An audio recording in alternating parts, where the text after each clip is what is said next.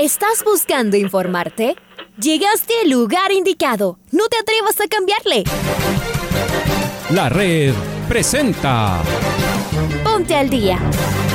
Información deportiva al instante sobre la actualidad de los equipos ecuatorianos muchos goles y el drama que tanto disfrutamos. Los albos se pusieron en ventaja con doblete de Adolfo Muñoz. La Libertadores Femenina cuenta con sus 16 equipos. Con la conducción de los periodistas de la red, Raúl el Profe Chávez y Andrés del Pichón Villamarín. Mucha información que contarles aquí en 102.1 FM. El microciclo de la selección que arranca el día de hoy. Ponte al día. La red. Bienvenidos.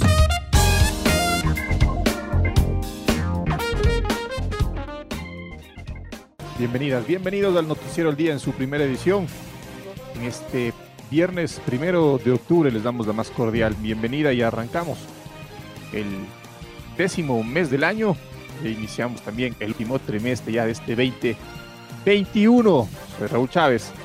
Les vamos a acompañar el día de hoy junto a nuestro compañero y amigo Andrés Villamarín y al señor Leonardo Durán que nos acompaña en los controles. Estamos ahí ya con el pichón para darle el paso y saludarlo. Chau, buen día, ¿cómo te va?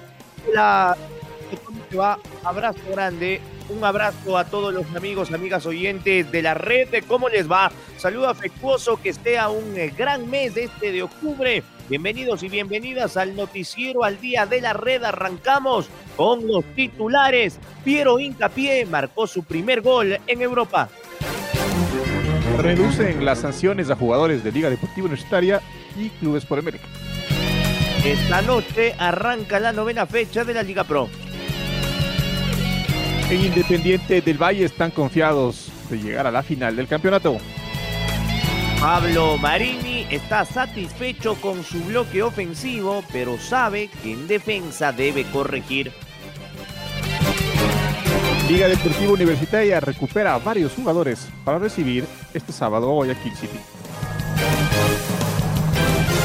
Los albos hicieron un reclamo a Liga Pro ya que consideran que las sanciones no son igualitarias por el tema de Perlaza y el tema de Rojas.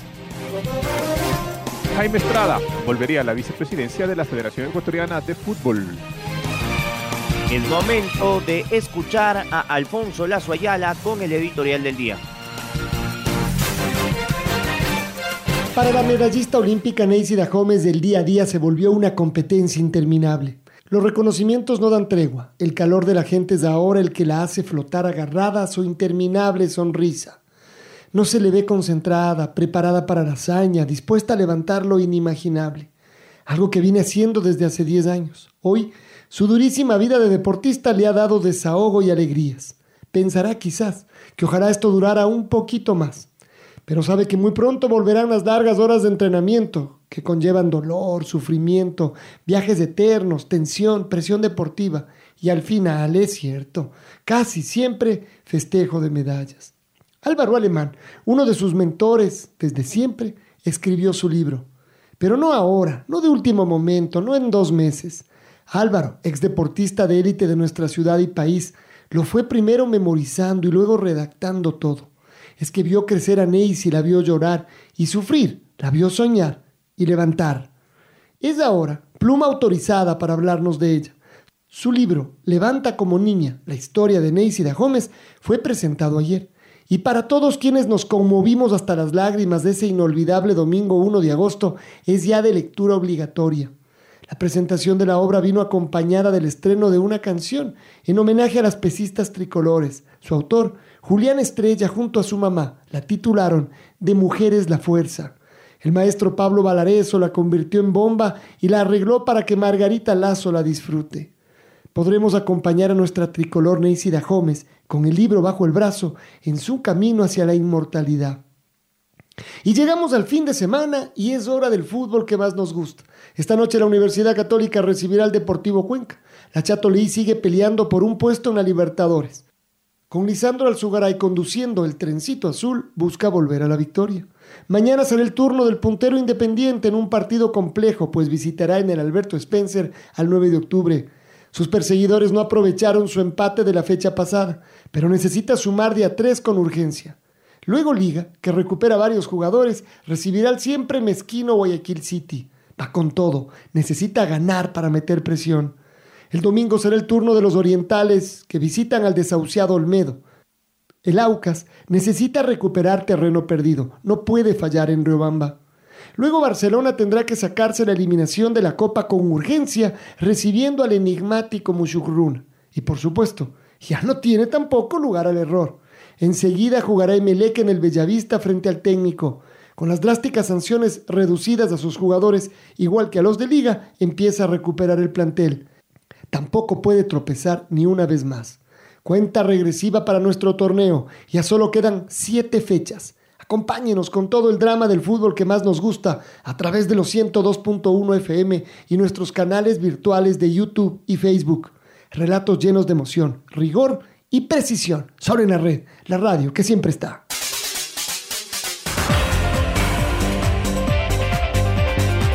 Nos vamos con esta noticia para arrancar el mes de octubre que nos alegró el zaguero central de la selección ecuatoriana de fútbol, Piero Incapié. Marcó su primer gol con el Bayer Leverkusen ante el Celtic de Glasgow por la segunda fecha de la Eurocopa de la Europa League. Carlos Edwin Salas está del otro lado. ¿Cómo te va, Chaca? Abrazo grande.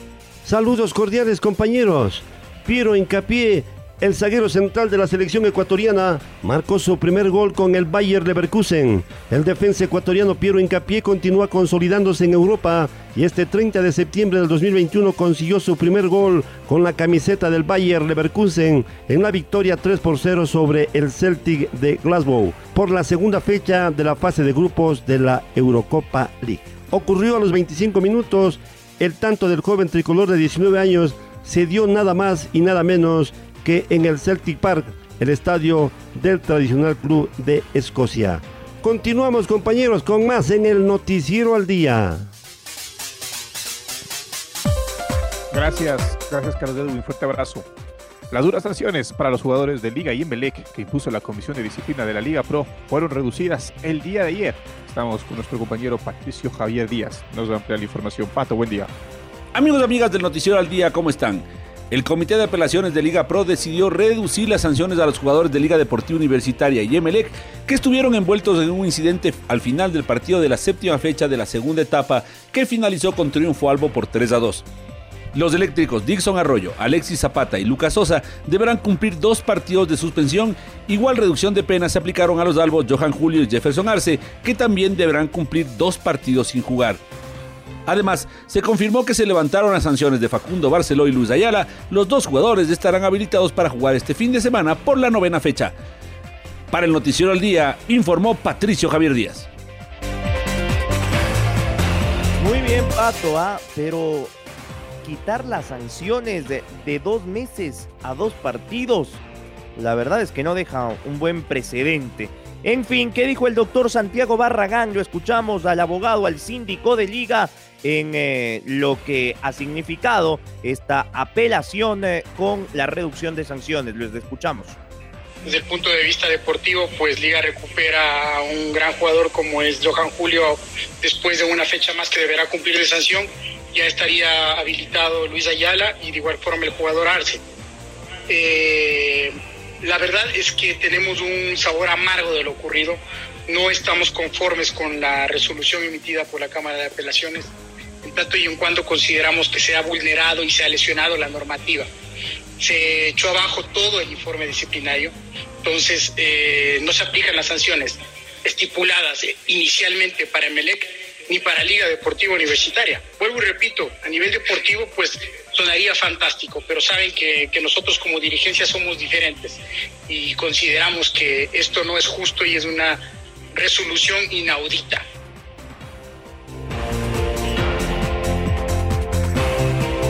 Liga Deportiva Universitaria realizó un reclamo formal a la Liga Pro luego de una polémica reacción que Joao Rojas tuvo en el último partido. Al futbolista le anularon un gol legítimo y se evidenció su malestar cuando descargó todo su enojo con algunos insultos a los árbitros. Rojas no fue sancionado de ninguna forma. Por otro lado, ante esto el equipo Albo asegura que la misma situación vivió Pedro Pablo Perlaza, quien fue sancionado con una fecha y hasta incluso pidió disculpas públicas. Finalmente en el comunicado asegura que nos inducen a dudar de la igualitaria e imparcial aplicación de sanciones por parte del Comité de Disciplina.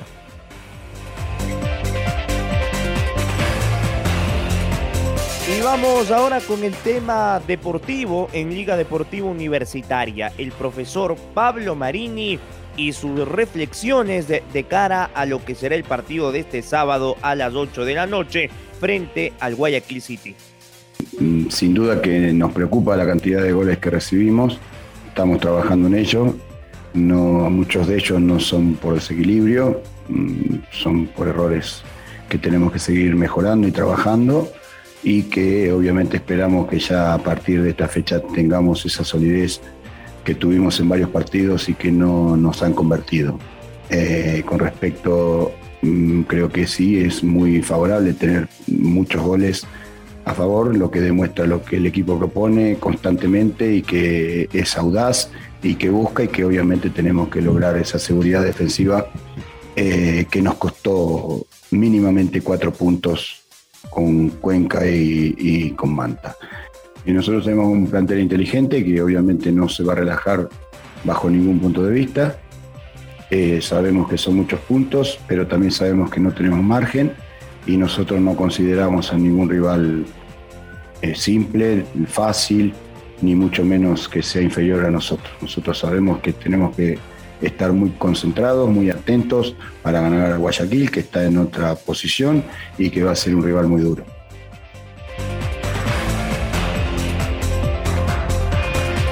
Y el gerente del estadio Rodrigo Paz Delgado, Julio Álvarez, afirmó que Liga Deportiva Universitaria dará prioridad a los tarjetavientas, villistas, dueños de suites y palcos para la vuelta al público al escenario deportivo. Escuchemos parte de la entrevista que concedió al programa de jornadas deportivas de Radio La Red. Sin embargo, eh, la prioridad es dar el acceso a, la, a esta mayor cantidad de, de abonados que se, que se tiene ya, digamos, pre, preadquirido lo que, lo que fue la, la temporada 2020.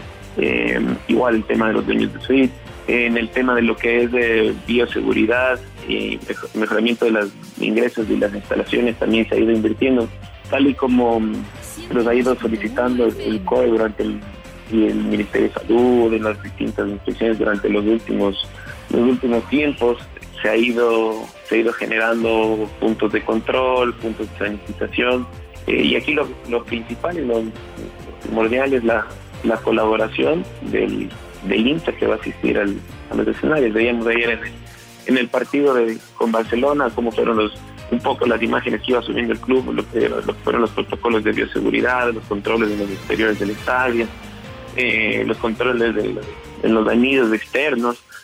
Eh, y ahí todo depende de la, de la colaboración de las, de las personas para que, para que se pueda mantener y pueda continuar esto. Lo mismo que pasa hoy por hoy en los colegios o cuando se abrieron los centros comerciales. Eh, el tema de la continuidad depende mucho del tema de la colaboración y la concientización.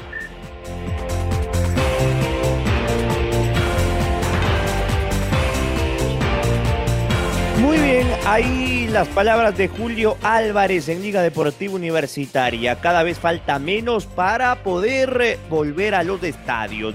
Vamos con Maite Montalvo porque hoy arranca la fecha 9 de la Liga Pro en el Olímpico Atahualpa con el duelo entre la Chato Leí y el Expreso Austral. La principal novedad en Católica es que Andrés López ha sido convocado y vuelve a las canchas. Hola Maite, ¿cómo estás?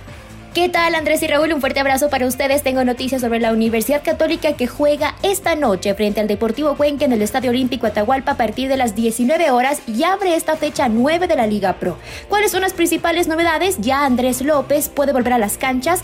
Ya de acuerdo a su entrenador Santiago Escobar, el jugador ha sido convocado. A diferencia de Hernán Galíndez, compañeros, que está en proceso final de su recuperación muscular. Otra novedad es que José Carabalí eh, tampoco podrá ser considerado por asuntos disciplinarios, que está siendo separado del primer plantel por decisión del director técnico, quien lo envió a entrenar con el equipo de reserva.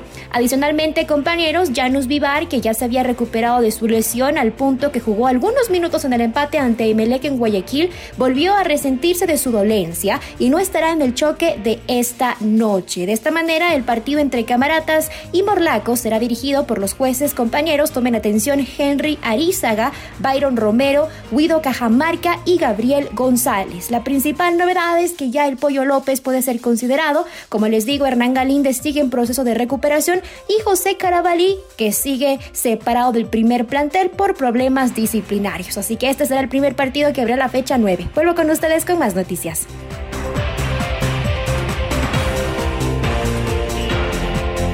Gracias. Gracias Maite por tu información.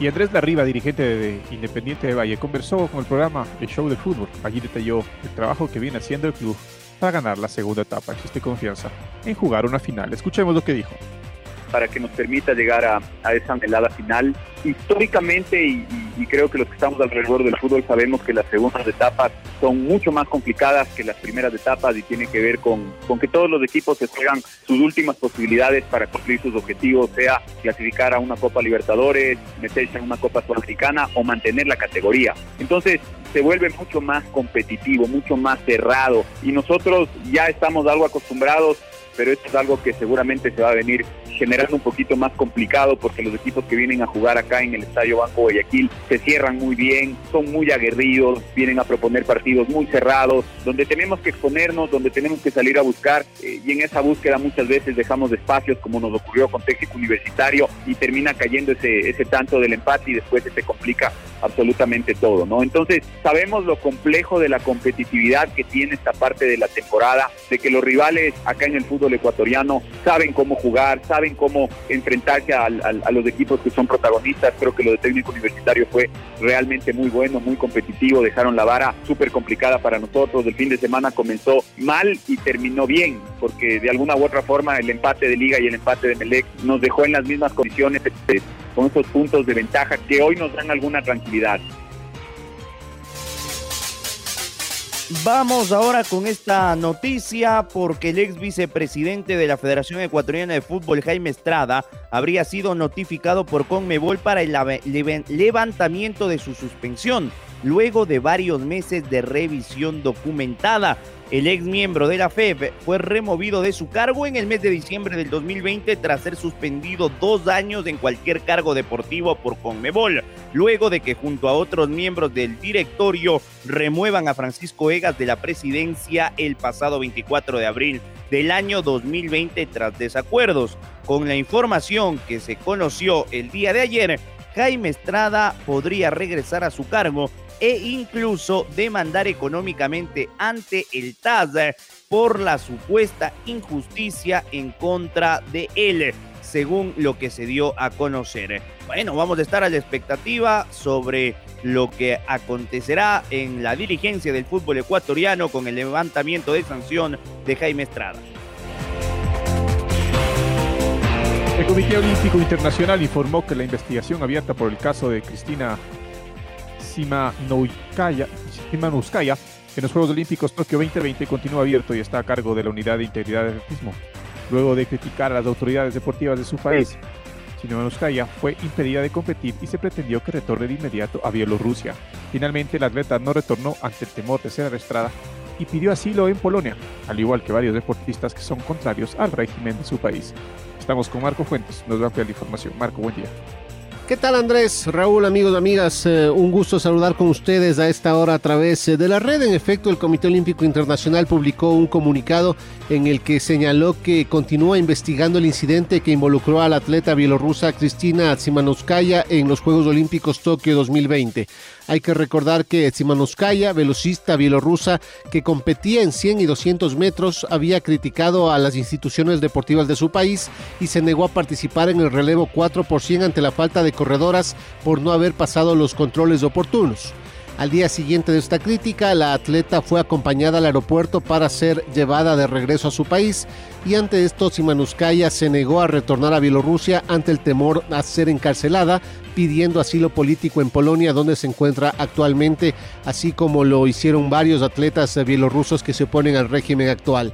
El Comité Olímpico Internacional en primera instancia canceló y retiró las acreditaciones de los dos técnicos eh, encargados de la velocidad Yuri Maisevich y Artur Simak como medida provisional durante los Juegos y junto a World Athletics acordaron abrir una investigación y un procedimiento formal contra los dos entrenadores. Ante esto se llegó a la decisión de que la Unidad de Integridad del Atletismo, un ente independiente creado por World Athletics para gestionar todas las cuestiones de integridad, sea quien eh, se haga cargo del procedimiento con la total colaboración y apoyo del Comité Olímpico Internacional. Precisamente el COI añadió en la parte final de su comunicado que será la unidad de integridad quien publique los resultados de su investigación cuando ésta haya concluido y lo hará tomándose los tiempos que considere conveniente. Esto es lo que les podemos informar a esta hora, amigos y amigas. Un abrazo grande.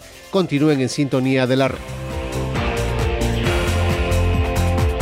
Muy bien, Marquito, abrazo grande para ti. Vamos a presentar en el cierre de esta programación eh, deportiva a el gol del recuerdo. Así que es el momento de ir con eh, este recuerdo del año 2014.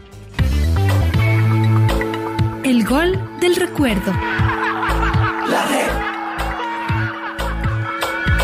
El primero de octubre del 2014, Independiente del Valle recibió a Sociedad Deportivo Quito en el estadio de la Liga Cantonal Rumiñahui en Sangolquí por la novena fecha de la segunda etapa del torneo. Los rayados impusieron 2 a 0. Recordemos del segundo gol, obra de Jonathan González, con los relatos de Diego Melo y comentarios de Reinaldo Romero. Atención, se viene Independiente, pelota en profundidad, Jonathan González, sale el arquero enfrente, González al arquero, la levantó. ¡Gol!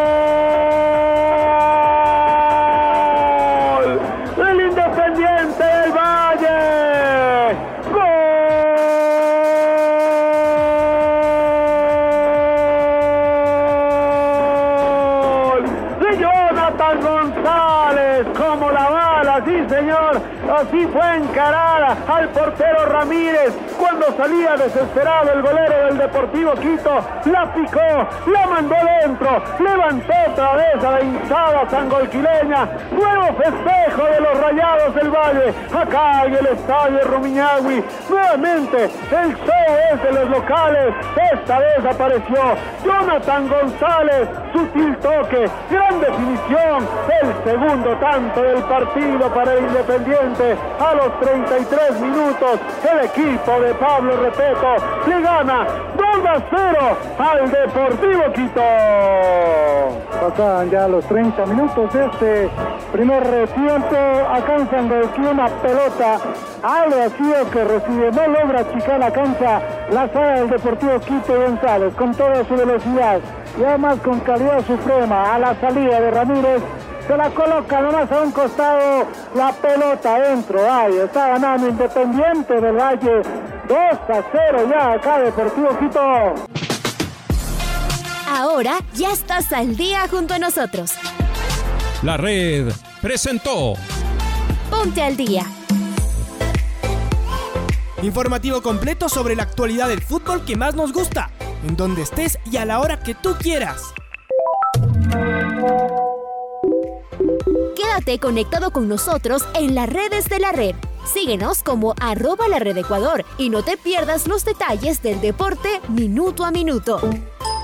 Escúchanos en vivo en TuneIn y en los 102.1 FM en Quito. ¡Te esperamos!